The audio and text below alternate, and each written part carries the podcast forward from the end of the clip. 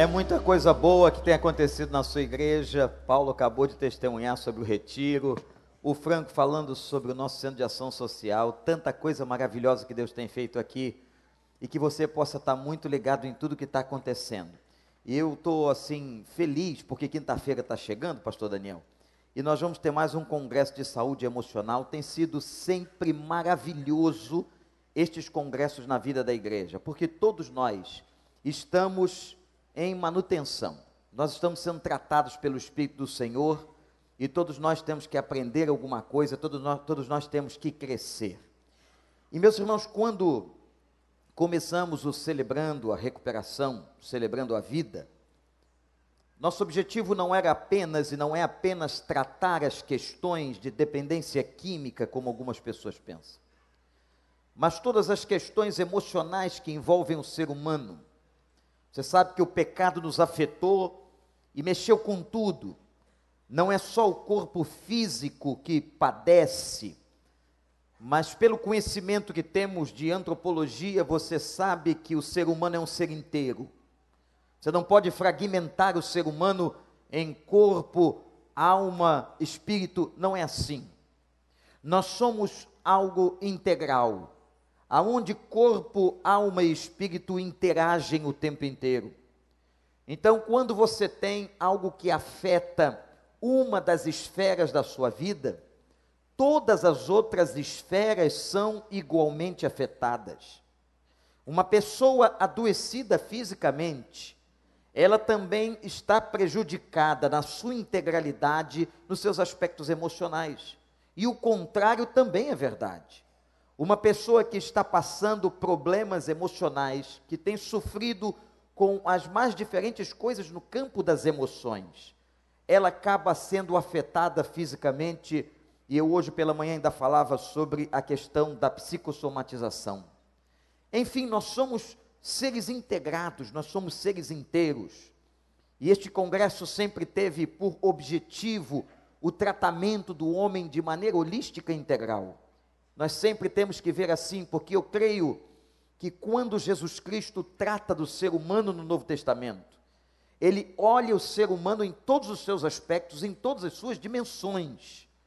E eu quero trazer hoje à noite um texto que é muito conhecido, mas eu queria que você prestasse atenção no viés que nós vamos usar na interpretação e na exegese do texto, que está em Marcos capítulo 5, você certamente, você que é crente, conhece a Bíblia, já ouviu alguma pregação, alguma leitura, alguma exposição sobre Marcos 5, sobre a história desta pessoa. Mas vamos agora, em nome do Senhor, tentar entender um pouco mais. E o que eu quero mostrar com esse texto esta noite é mostrar a você como que Deus age nas mais diferentes dimensões da existência humana. Nós vamos ver aqui como Deus é capaz em Cristo de libertar o ser humano em todos os níveis. A passagem diz o seguinte, Marcos 5. Eles atravessaram o mar e foram para a região dos Gadarenos ou Gerazenos. E quando Jesus desembarcou, um homem com espírito imundo veio dos sepulcros ao seu encontro. Esse homem vivia nos sepulcros e ninguém conseguia prendê-lo, nem mesmo concorrentes, pois muitas vezes lhe, lhe haviam sido acorrentados os pés e as mãos, mas ele arrebentara as correntes e quebrara os ferros dos pés. Ninguém era suficientemente forte para dominá-lo. Noite e dia ele andava gritando e cortando-se com pedras entre os sepulcros e nas colinas. Quando ele viu Jesus de longe, correu, prostrou-se diante dele e gritou em alta voz: Que queres comigo, Jesus, filho do Deus Altíssimo? Eu rogo-te por Deus que não me atormentes, pois Jesus lhe tinha dito: Saia deste homem, espírito imundo. Então Jesus lhe perguntou qual é o seu nome. Meu nome é Legião, respondeu ele. Somos muitos e implorava a Jesus com insistência que não os mandasse sair daquela região. Vejam que aqui o texto está colocado no plural. com insistência que não os mandasse sair daquela região. Uma grande manada de porcos estava pastando numa colina próxima. Os demônios imploraram a Jesus: manda-nos para os porcos, para que entremos neles. Ele lhes deu permissão e os espíritos imundos saíram e entraram nos porcos. A manada de cerca de dois mil porcos atirou-se precipício abaixo em direção ao mar e nele se afogou. Os que cuidavam dos porcos fugiram e contaram esses fatos na cidade, nos campos, e o povo foi ver o que havia acontecido. E quando se aproximaram de Jesus, viram ali o homem que fora possesso de legião de demônios, assentado, vestido e em perfeito juízo. Ficaram com medo. Os que estavam presentes contaram ao povo o que acontecera ao endemoniado e falaram também sobre os porcos. Então o povo começou a suplicar a Jesus que saísse do seu território. Quando Jesus estava entrando no barco, o homem que estivera endemoniado suplicava-lhe que o deixasse ir com ele. Jesus não permitiu, mas disse: Vá para casa, para sua família, e anuncie-lhes quanto o Senhor fez por você e como teve misericórdia de você. Então aquele homem se foi e começou a anunciar em Decápolis o quanto Jesus tinha feito por ele, e todos ficaram admirados. Louvado seja o nome do Senhor. Uma das histórias mais lindas do Novo Testamento Todas as vezes que eu prego nesse texto, irmãos, eu vibro com a profundidade, com a beleza, com aquilo que Jesus pode fazer na vida de uma pessoa. Como que Jesus pôde atender a todas as dimensões de existência de uma pessoa numa experiência única, fantástica, extraordinária. Agora preste atenção. Os estudos sobre a sanidade mental temos aqui alguns médicos. São estudos muito recentes. Há pouco mais de 100 anos, o homem começou a tentar entender o que se passa no nosso computador central, no nosso cérebro. As patologias e as psicopatologias são estudadas hoje. É um campo fantástico da ciência, a neurociência, as questões que envolvem o comportamento patológico das pessoas, a psicopatia, a mente, por exemplo, de um assassino é hoje estudada e as pessoas tentam entender o que se passa no processo mental de uma pessoa. Há anos atrás, há poucos anos atrás, toda questão que envolvia a patologia mental era tratada como demônio era tratada como uma espécie de possessão demoníaca. Por quê? Porque a ciência não havia evoluído àquela época a tal ponto que pudesse entender o que acontecia nas sinapses cerebrais, o que acontecia com as células do cérebro chamadas neurônios, como que as pessoas se comportavam daquela forma. Parecia que a história de vida, a família, não era suficiente para explicar os comportamentos patológicos. E é por isso, meus irmãos, que é hoje uma das áreas mais maravilhosas de estudo, a área de se entender a mente de uma pessoa, o seu comportamento e as modificações e as mutações que acontecem no cérebro humano. É algo fantástico. Mas há um limiar muito tênue, muito tênue, entre a questão da doença mental e a questão, meus irmãos, do processo demoníaco. O que é demônio e o que é muitas vezes a doença mental? É tão difícil nós diagnosticarmos, é tão difícil ter esse discernimento, tentar compreender o que é que está afetando aquela pessoa o porquê que ela se comporta daquela maneira. Nós não entendemos. E sabe como é que a gente faz? Na linguagem popular a gente diz assim: Fulano é maluco. E é mesmo. E eu tenho uma notícia para você. Tem um versículo, eu vou te dar 100 anos para descobrir onde está, que diz assim: De médico e louco, todo mundo tem um pouco. 100 anos para você encontrar. Olha, não precisa ir muito longe. Basta você olhar para quem está do seu lado. Essa pessoa que agora está do seu lado não é uma pessoa totalmente normal. Pergunta para ela se ela é totalmente normal. Pergunta, pode perguntar. Primeiro diz assim: muito prazer, qual é o seu nome?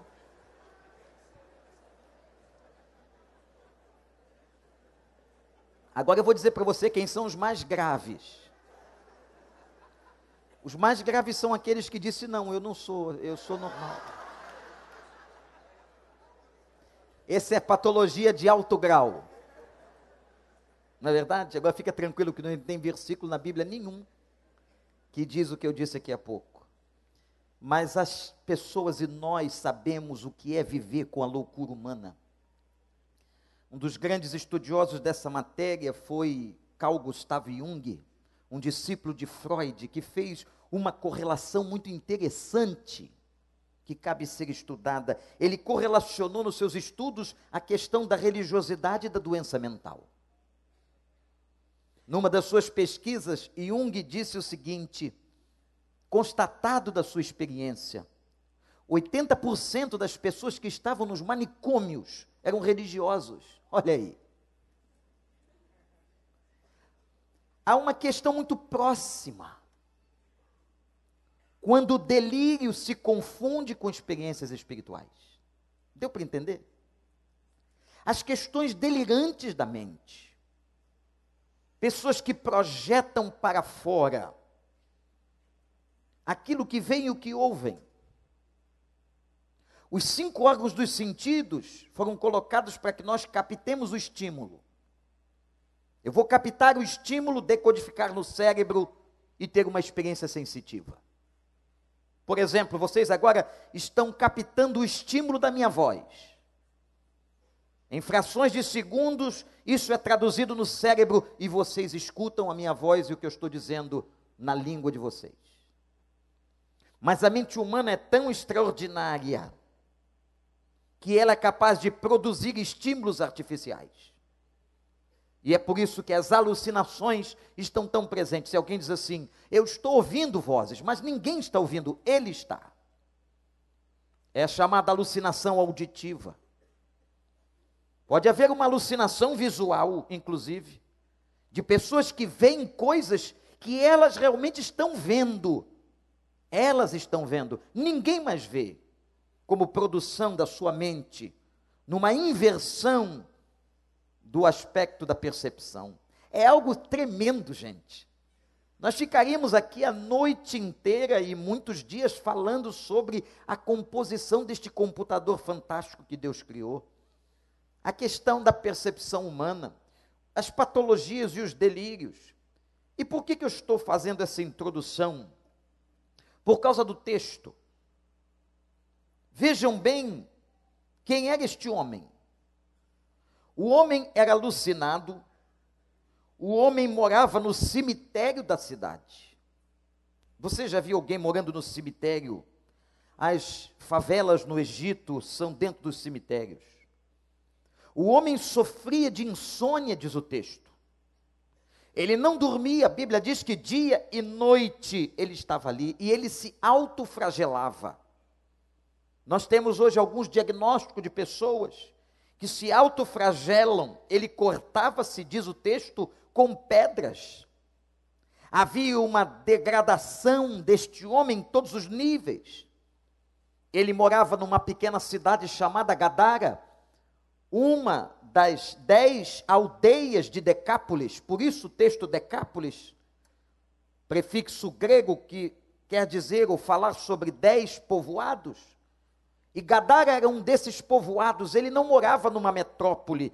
Ora, por ele não morar numa metrópole e morar num povoado chamado Gadara, todo mundo sabia quem era aquele homem que morava no cemitério.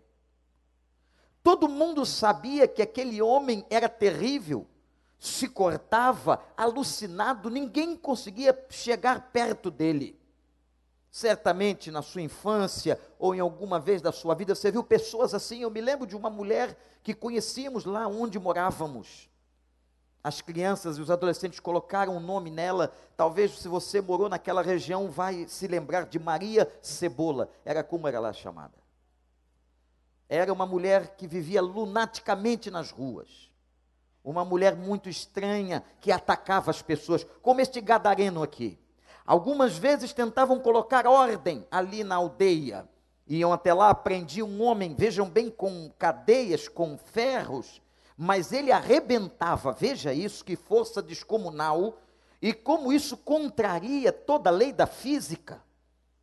Porque a, a, o corpo humano não pode com os grilhões, mas o dele podia, e ele despedaçava tudo aquilo que ele tem, tentava prender nos pés e nas mãos. Este era o homem que morava ali. Quem é que quer ficar perto de um homem desse? Será que alguém quer casar com uma pessoa dessa? Será que alguém se interessa em ser amigo de uma pessoa dessa? Não, ele estava ali em Gadara, ou melhor, ele estava no cemitério de Gadara. Há um texto que faz correlação com esse texto, eu não vou analisar esse aspecto aqui, mas que diz que na verdade eram dois endemoniados. Não sabemos se eram dois ou se era exatamente um, ou se o texto é diferente um texto do outro, mas o que eu quero mostrar a você é que a experiência deste homem era terrível. Até que vai chegando em Gadara a figura do Senhor Jesus. E quando Jesus vai chegando, tudo muda. Amém ou não, gente? Quando Jesus vai chegando, tudo muda na vida, na existência e na história de uma pessoa. Louvado seja o nome de Deus. Eu vou mostrar a você o que que Jesus fez. A experiência de Jesus com aquela criatura, eu não sei se posso chamá-lo de ser humano, porque isso não parece um ser humano, parece um monstro.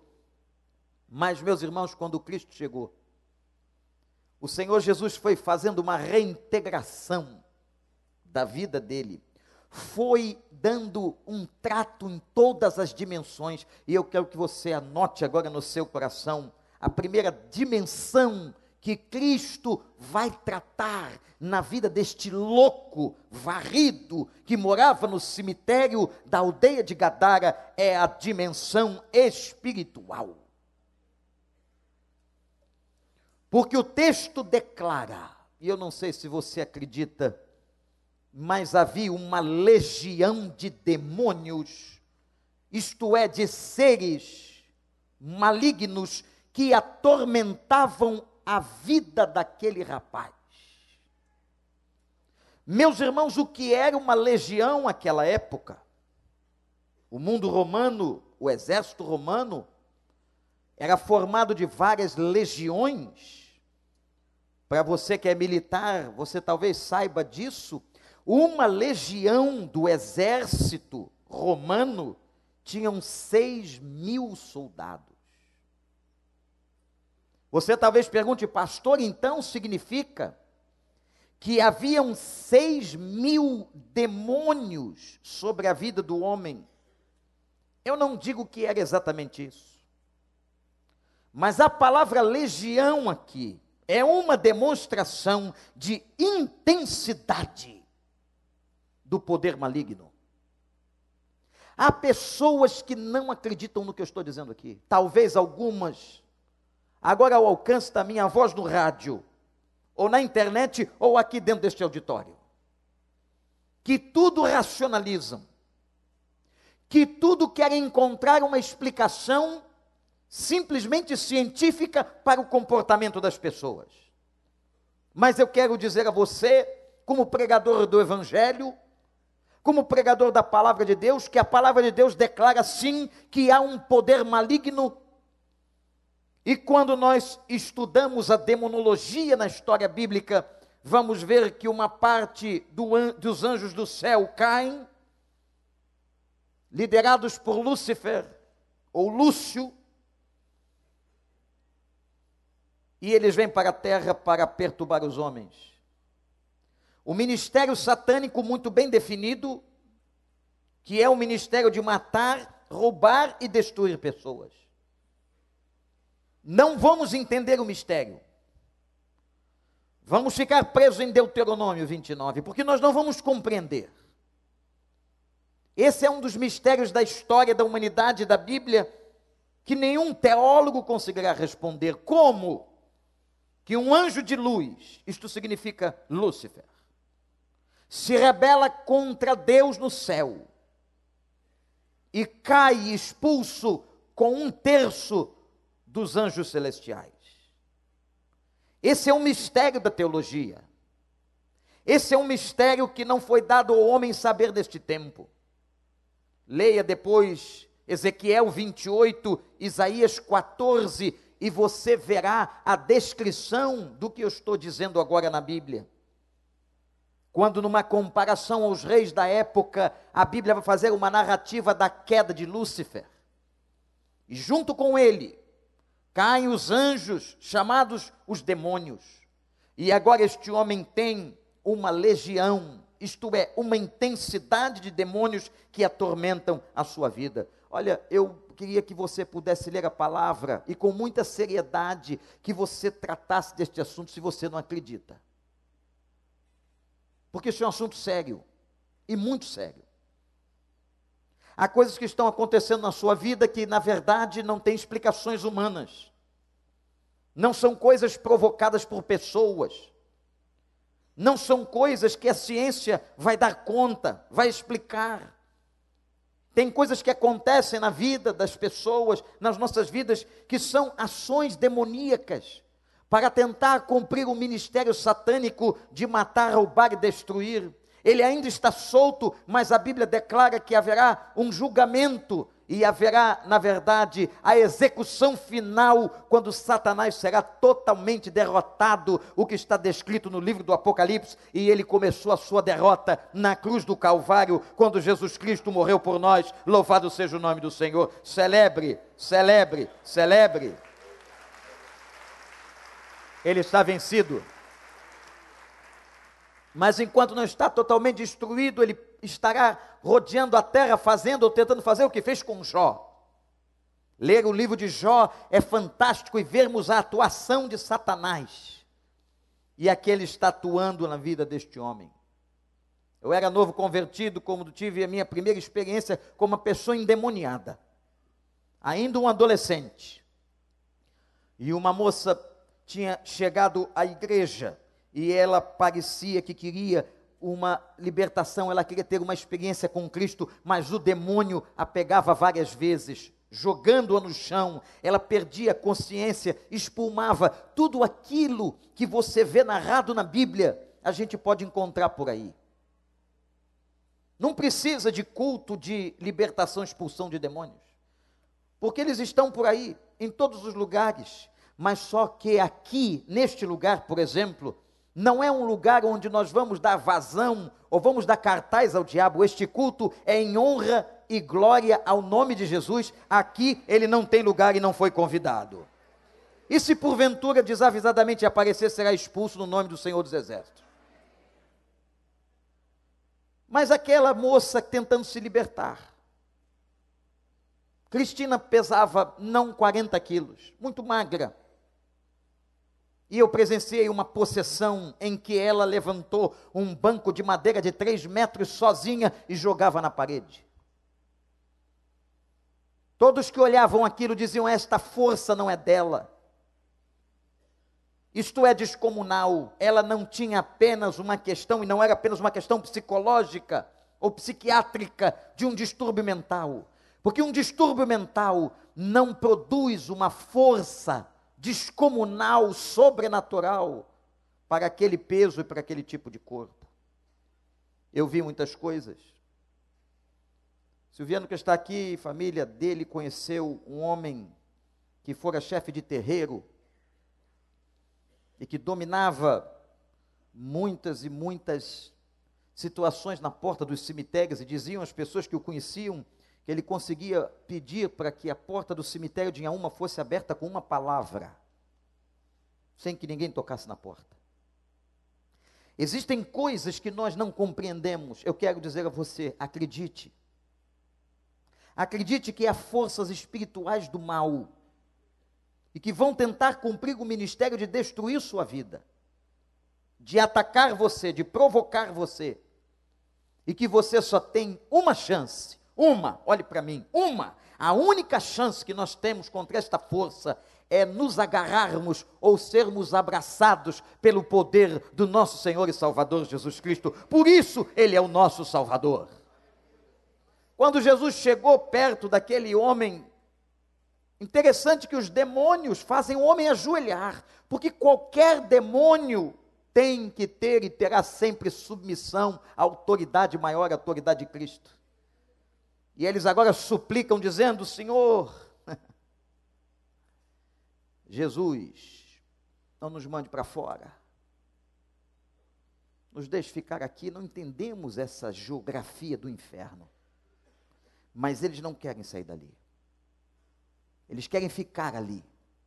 Mas eles dependem de uma autorização. E eu quero dizer a você que este mundo e tudo que nele loucamente acontece, tenha certeza que ele não pode fazer mais se Deus não lhe autorizar. Ele também e todas as forças espirituais deste mundo e neste mundo estão debaixo da autoridade de Cristo. Não há força maior do que na autoridade de Cristo. E aqui eu quero dizer uma coisa àqueles que são crentes. Não existe possessão de demônios no corpo de um crente. Isso é bíblico. Primeira carta de João, capítulo 5. Aquele que é nascido de Deus, anota isso, bota aqui, ó. Bota aqui, aquele que é nascido de Deus, o maligno não lhe toca. E sabe por uma razão muito simples, porque quando nós nos convertemos, nós passamos a ser, como diz o apóstolo Paulo na sua teologia, o templo do Espírito Santo de Deus. Quem mora no meu corpo é o Espírito de Deus e não o Espírito do diabo. E ele não se aproxima do teu corpo e sobre o teu corpo não tem autoridade. Porque aí, se você é crente, reina o Senhor Jesus. Mas o que ele tem poder de fazer conosco? Paulo admite que ele manda flechas e dardos inflamados. Ele provoca, ele usa pessoas sobre quem ele tem autoridade, pessoas não crentes, para atrapalhar a sua vida. Ele vai mandar os seus dardos sobre a mente, porque ali está a grande batalha do ser humano se dá na cabeça. Mas tenha certeza que sobre a vida de uma pessoa cheia do Espírito Santo, ele não tem poder. Mas sobre aqueles que não têm Cristo, sobre aqueles que não entregaram a vida a Jesus, e eu quero falar com você que me escuta agora. Se você não entregou sua vida a Jesus, se você não se converteu, se você não se arrependeu dos seus pecados, se você não convidou a Cristo para ser Senhor da sua vida e da sua mente, se você ainda não recebeu o batismo do Espírito Santo, você é um campo vulnerável, uma casa aberta, uma porta, um terreno fértil para a atuação de demônios, como era a vida deste homem. Mas quando Jesus chegar tenha certeza que toda maldição, que toda força do inferno, que toda ação de Satanás sobre a tua vida será quebrada e destruída em nome pela força do Senhor dos Exércitos.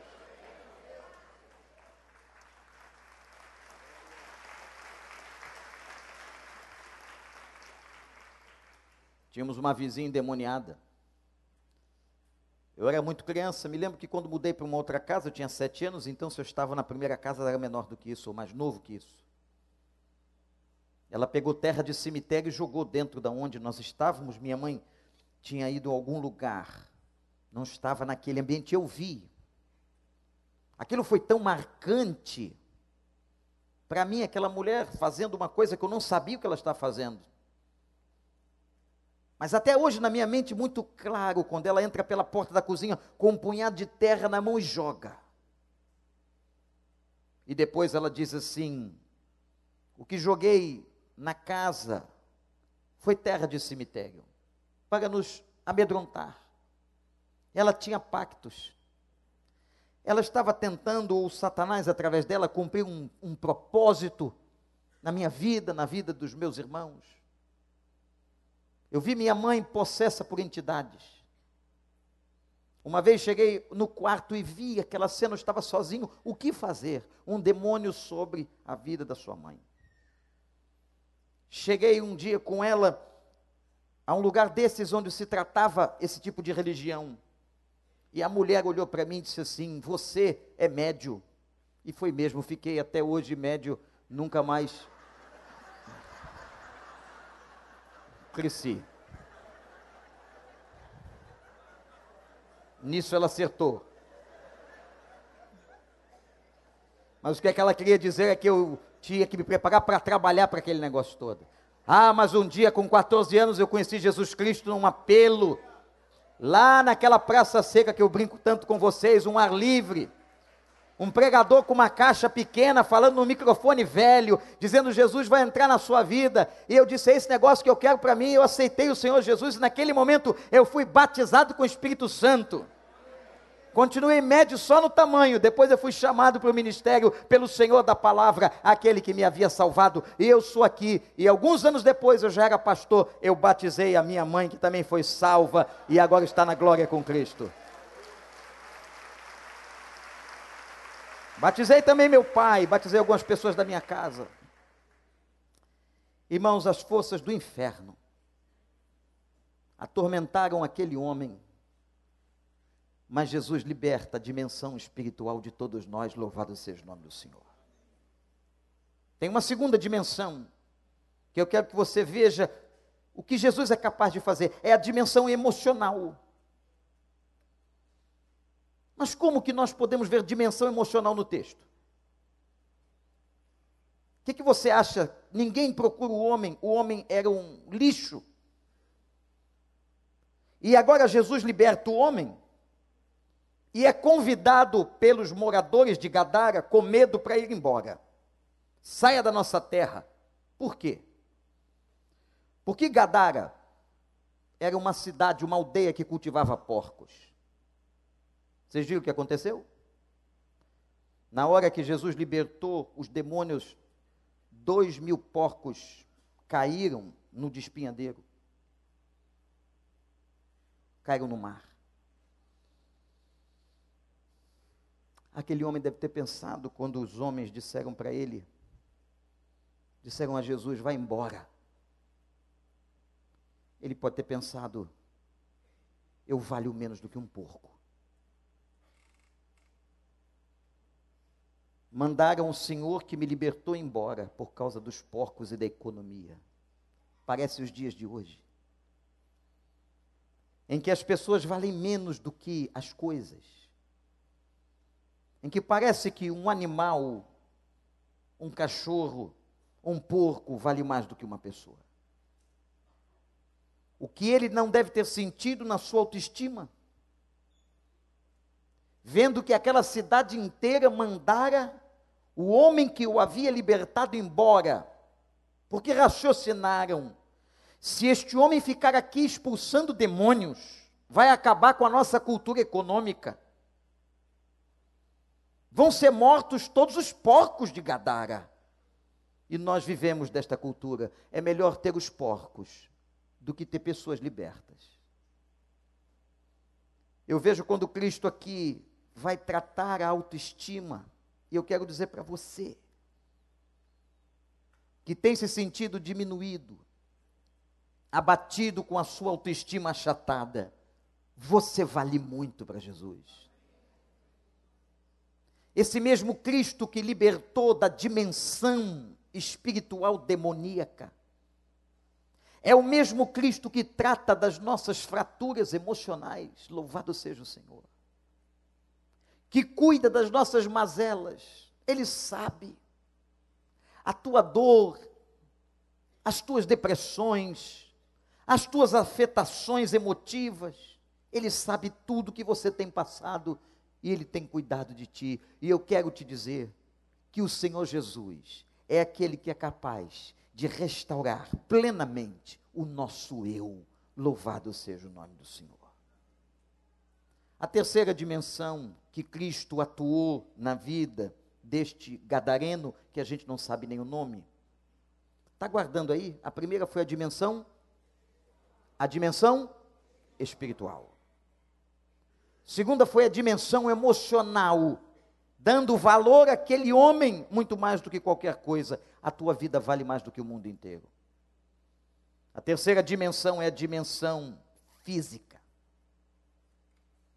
Porque há uma preocupação de Deus, sim, com a nossa dimensão física. A Bíblia diz que ele agora, depois de liberto daqueles demônios, está assentado. Aquele homem que não tinha paz, que se cortava com cacos de telha, que andava para lá e para cá, evidenciando a sua tormenta, agora está em paz, assentado. Diz o texto que ele está vestido. O homem que andava nu, ferindo todo o princípio da moral e dos bons costumes, afrontando pessoas, agora está vestido. Parece que é um trato na sanidade mental, um trato no equilíbrio da emoção. Porque o Senhor, quando começa a tratar uma pessoa, ele começa tratando de dentro para fora. O homem estava sentado, mas o homem estava agora vestido. Ele era outra pessoa. Ele aparentava outra pessoa. E diz a Bíblia que ele estava em perfeito juízo. Ordem mental. Ordem mental. Daniel. Ordem mental. Toma juízo. Sua mãe disse isso para você algum dia? Menino, vê se toma juízo. Deus pode nos trazer ordem mental. Deus pode colocar em ordem. Quando eu vejo as mentes doentias, patológicas, psicopatas, a mente de um suicida, a mente de uma pessoa que quer destruir sua vida, a mente em desequilíbrio. Ao olhar aquilo, eu digo que acima dos remédios, das medicações e dos grandes profissionais, existe um Deus que é capaz de trazer ordem mental, realinhar a cabeça. Então, eu estou declarando aqui, pelo poder do Evangelho, esta noite, que todo mundo que está aqui, que é doido, tem jeito. Eu tenho jeito e você tem jeito. Então, já que você olhou para a pessoa que estava do seu lado há pouco e conversou com ela e disse: Você é doido e tal, agora dê essa boa notícia. Fala: Olha, você tem cura. Tem jeito, tem jeito. Tem uns que são mais difíceis do que outros, mas dá, dá para levar. Sentado, vestido em perfeito juízo. Dimensão espiritual, dimensão emocional, dimensão física mas há uma quarta dimensão que o Evangelho e que Cristo age, a dimensão social. Num texto paralelo a este, falando do mesmo episódio, uma passagem de Lucas diz assim que, e Lucas está narrando o mesmo episódio. Tanto Lucas como Mateus e Marcos contam este episódio. Vejam como ele foi importante. Mas Lucas diz assim: que o demônio o levava para lugares solitários. Só Lucas diz isso. É impressionante. Como que as pessoas adoecidas querem, irmãos, o isolamento. E o isolamento é uma maneira de não apenas fazer a manutenção da doença, mas o isolamento é uma maneira de agravar a doença. O isolamento mata uma pessoa, você não foi feito na sua constituição para ser uma pessoa só, isolada. Não, nós somos seres gregários, nós gostamos de congregação, nós gostamos do papo, nós gostamos de sair juntos, e quanto mais a nossa cultura latina, brasileira, a gente é pegajoso. Você chega em algumas, algumas culturas europeias, eles são mais distantes, mais frios. Você olha, por exemplo, um alemão comemorando um gol na Copa do Mundo, ele levanta a mão esquerda, e aquilo é toda a emoção que ele pode manifestar. Mas nós não, se fizermos um gol, nós gritamos, nós olhamos, tem homens que beijam o outro na boca na hora do gol. Impressionante como perde o senso. O Vasco faz um gol, pastor Miquel, o que, que o irmão faz? Beija a sua esposa, graças a Deus. Seria muito triste, desagradável você beijar o Guilherme, por exemplo, o Vasco. Você é Vasco, não é Franco? Vasco é Franco, é Paulo e é Miqueias. Eu imagino os três juntinhos no Maracanã, no gol do Vasco, todo mundo abraçado, chorando, beijando um ao outro, perdendo a noção do perigo. Porque vai envolver divórcio, demissão do trabalho. Claro. Como que podemos ter pastores assim entre nós? Com essa vontade esquisita?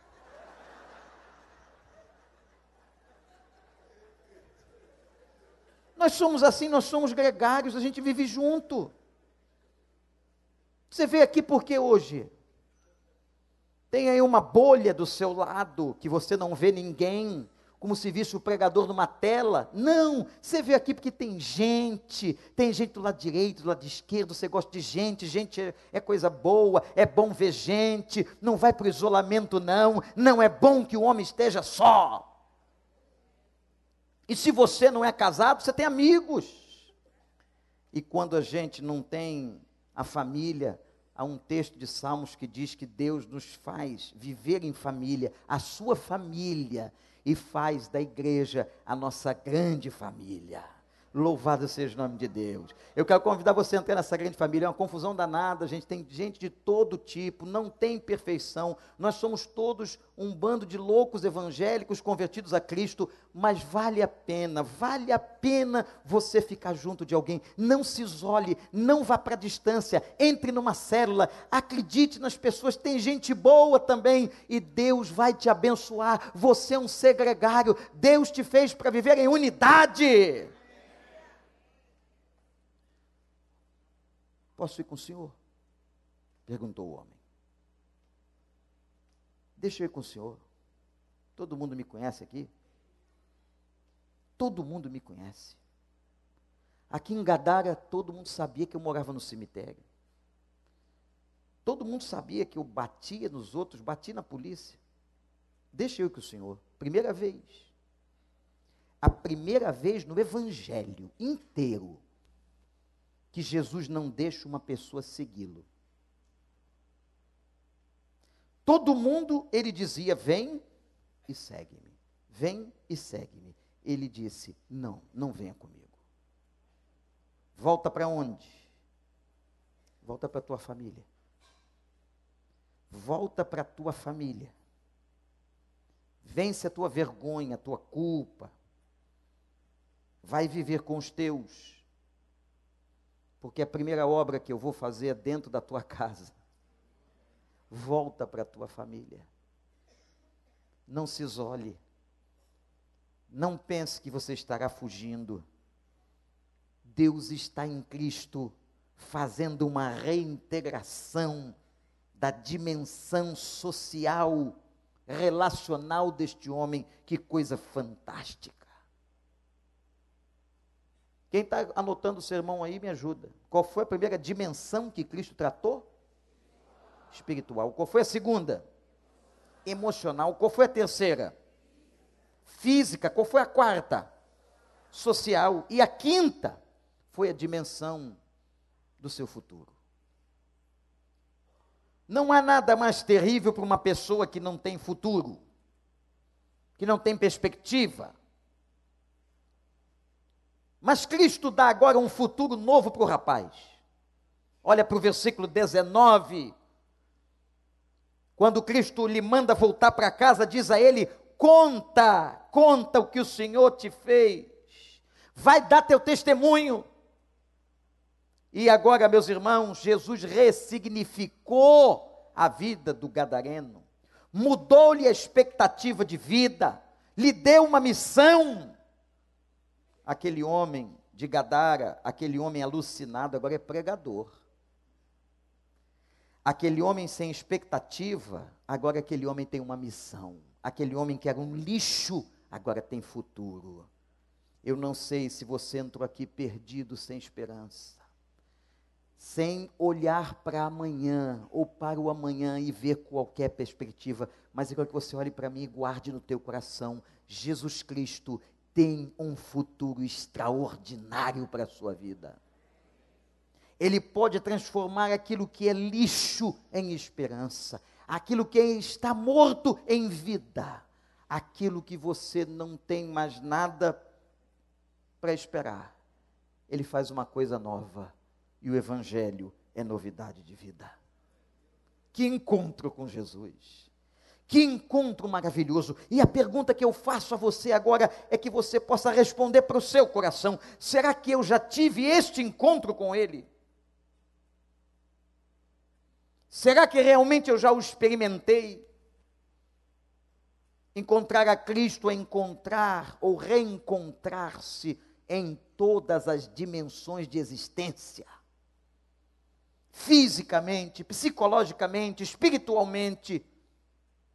Reencontrar encontrar-se com Cristo é encontrar o seu próprio eu, a sua identidade. Nem nome aquele homem tinha quando Jesus lhe pergunta qual o seu nome, ele não tinha mais nome. Ele responde: Eu sou uma legião, isto é, eu estou a serviço do outro, do mal. Mas que Deus fantástico, que Cristo fantástico. É isso que nós esperamos que aconteça neste congresso que vai começar quinta-feira. Eu quero convidar você e sua família, para que o Senhor venha trabalhar em todas as nossas dimensões as dimensões da nossa existência que estão perturbadas, feridas, fragmentadas. Que o Senhor possa trabalhar na minha e na tua vida. Que haja completa restauração. E eu já vi e podia ficar aqui a noite inteira contando a vocês testemunhos de pessoas que não tinham mais sonhos, de pessoas que eram lixo, mas Deus restaurou, levantou a cabeça, lhe deu um futuro, amor, colocou essa gente na turma. E essa gente, e muitos deles, estão inclusive hoje à noite aqui nesse lugar. Louvado seja o nome de Deus. A Ele toda a honra, toda a glória e todo louvor. O Cristo que nos faz reencontrarmos a nós mesmos. O que é loucura? E com isso eu termino. A loucura é o desencontro completo do indivíduo com ele mesmo. E há um versículo que diz que toda a turbação ou a perturbação da loucura e a consequência da loucura tem origem no pecado, na desobediência, no distanciamento de Deus. Deixa Deus colocar ordem no teu juízo. Deixa Deus te dar centro, te dar equilíbrio. Você pode ser melhor. Eu posso ser melhor. À medida que eu me encontro com o Nazareno, com Jesus que transforma, que mexe em todas as nossas dimensões. Eu queria que você orasse agora, que você abaixasse sua cabeça e orasse.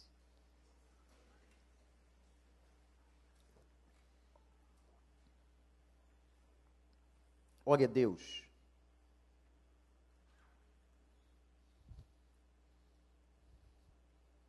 Eu não sei se temos pessoas aqui com a vida vulnerável. Porque se tem alguém aqui no auditório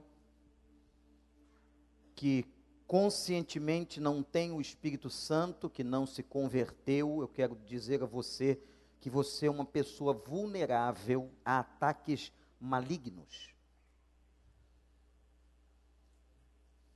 Quem sabe podemos ter aqui alguém assim, se sentindo vulnerável. Tem pessoas aqui, talvez, com a sua dimensão emocional tão machucada. Tem pessoas aqui completamente confusas, sofrendo. Quem sabe a doença chegou, mas não estou falando daquela doença física, mais objetiva, estou falando daquela que perturba a sua mente. Que você pensa que vai enlouquecer. Aquela depressão profunda, aquela angústia da ansiedade que ataca a sua vida. Talvez tenhamos alguém aqui que o diabo tem levado ao isolamento, como fez com aquele homem. Como diz Lucas, e Satanás o levava para os lugares solitários. Deus não te chamou para solidão, Deus te chamou para comunhão. Talvez tenhamos alguém aqui que, por não ter perspectiva de futuro, acha que a sua vida é um lixo e não tem mais ou não quer mais fazer nada que só lhe resta a morte. Mas eu tenho uma boa notícia para você que está orando de cabeça baixa, refletindo sobre a tua vida e a tua existência. A notícia é que o Cristo que chegou em Gadara chegou aqui hoje à noite. O mesmo Cristo que esteve lá dois mil anos atrás, agora entra nesta nossa aldeia aqui do recreio. O Espírito Santo está neste lugar e a proposta desta noite, neste culto, é que aconteça neste lugar aquilo que aconteceu em Gadara. Que ele possa mexer nas dimensões da tua existência, te reintegrando de uma maneira completa e ampla. Eu não sei qual das dimensões você se sentiu tocado, mas eu queria convidar você que você pudesse dizer ao Senhor: Pai, eu me submeto ao Senhor.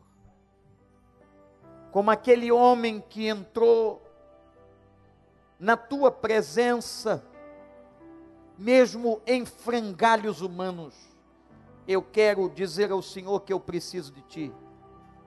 Eu preciso desta libertação no campo das emoções, no campo espiritual nas minhas arenas sociais. Pai, eu preciso. Se você precisa e quer, meu amigo, minha amiga, ore, ore, clame, ore.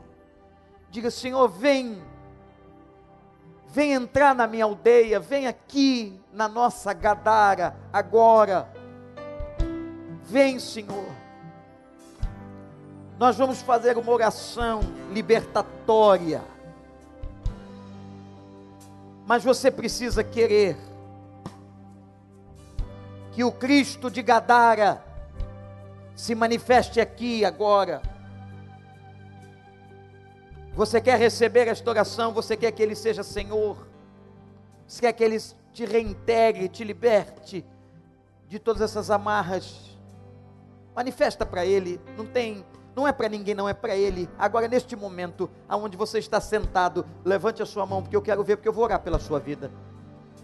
Graças a Deus, graças a Deus. Pode levantar, sem qualquer vergonha. Louvado seja o nome do Senhor. Louvado seja o nome do Senhor. Aleluia. Deus é bom. Graças a Deus. Graças a Deus. Eu vou pedir que a igreja possa ficar em pé.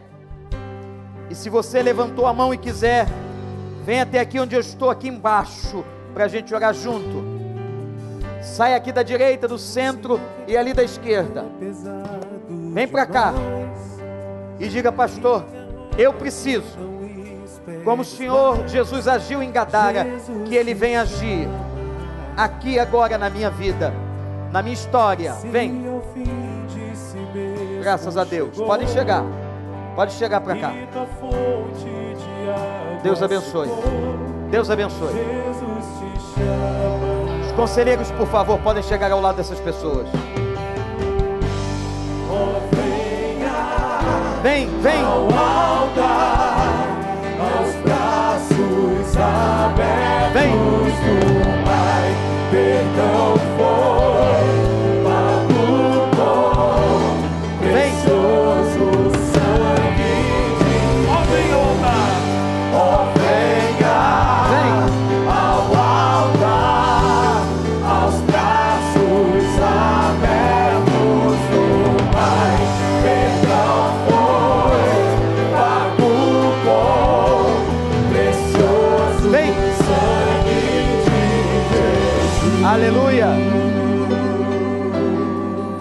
Vir que ele vai libertar você. Pode vir.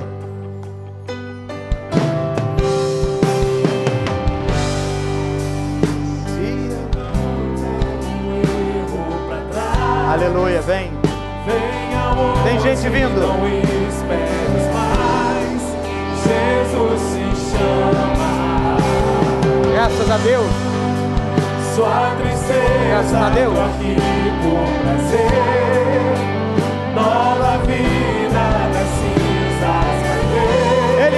Ele reintegra.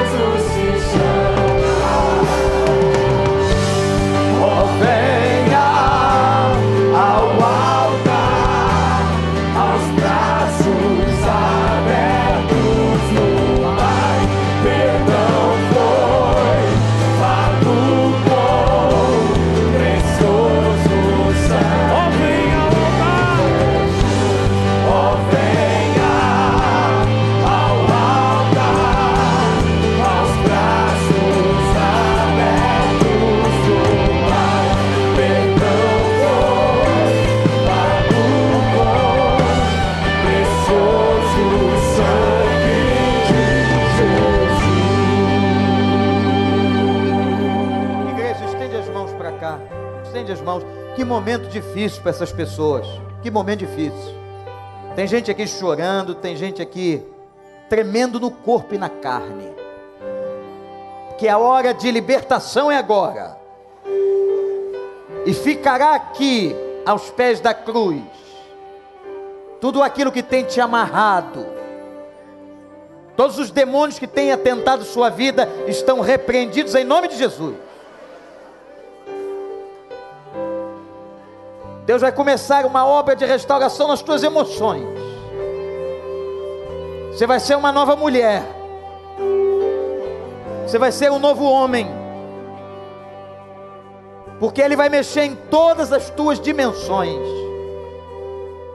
Pelo poder maravilhoso que há nesse Cristo que chegou em Gadara e chegou aqui agora. Meu Pai, como o Senhor é maravilhoso. O Senhor visitou Gadar e visita o recreio.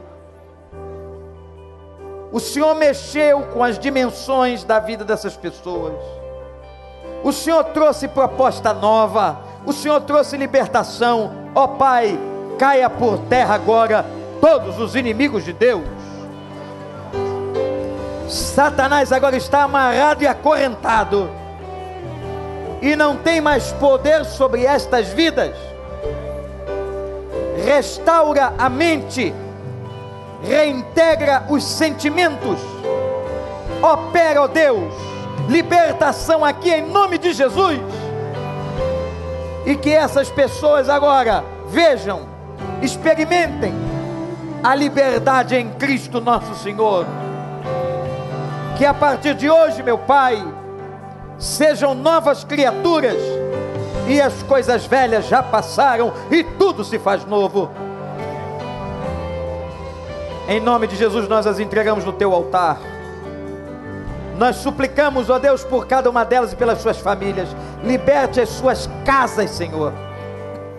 Liberte as suas famílias, Senhor. E que eles possam gozar da paz, assentados, vestidos de uma nova vestimenta, a roupa do céu, em perfeito juízo, com uma missão de levar aos outros aquilo que receberam. Nós clamamos por eles, em nome de Jesus. Em nome de Jesus, e todo o povo de Deus diz. E todo o povo de Deus diz. Vocês que vieram à frente, olhem para mim. O que começou agora aqui é um processo. Deus vai continuar esse processo se você quiser. A igreja está aqui para ajudar você. Pastores, conselheiros, o celebrando, para tudo que você precisar. E agora você precisa se agarrar ainda mais em Deus porque aquilo que te atormentava, diz a Bíblia, se você não ocupar a casa, enchendo-a da presença do Espírito, às vezes volta trazendo sete espíritos piores. Mas você agora está em Cristo. E eu creio pela tua confissão que o Espírito Santo repousa sobre tua vida. E que o diabo não tem mais domínio sobre você. Esmagado foi ele na cruz do Calvário e vencido agora sob a tua decisão. Algo novo vai começar a acontecer. Deus, seu nome é um conselheiro desse. Se você não tem uma Bíblia, a gente quer te dar uma Bíblia, quer te ensinar a orar. E estaremos juntos aqui. Não vá para lugares solitários, não vá. Está vencido a partir de agora na sua cabeça qualquer ideação suicida, em nome de Jesus. E agora o teu pensamento é pensamento de vida. Porque quando Cristo vem, ele disse: Eu vim para que tenham vida e vida em abundância. Que a vida do Evangelho do Senhor Jesus entre em você e que você tenha prazer na vida. Deus abençoe. Vocês que estão aqui, especialmente os que não são da igreja, não saiam sem receber uma Bíblia, sem deixar o seu nome, o seu telefone para a gente orar por você. Deus te abençoe. Vamos levantar as mãos, igreja. Senhor, que o teu amor, a tua graça em Cristo, a comunhão e consolação do teu Espírito estejam sobre nós e por igual com todo Israel de Deus na terra espalhado, desde agora e para sempre. Diga: Eu recebo. Amém.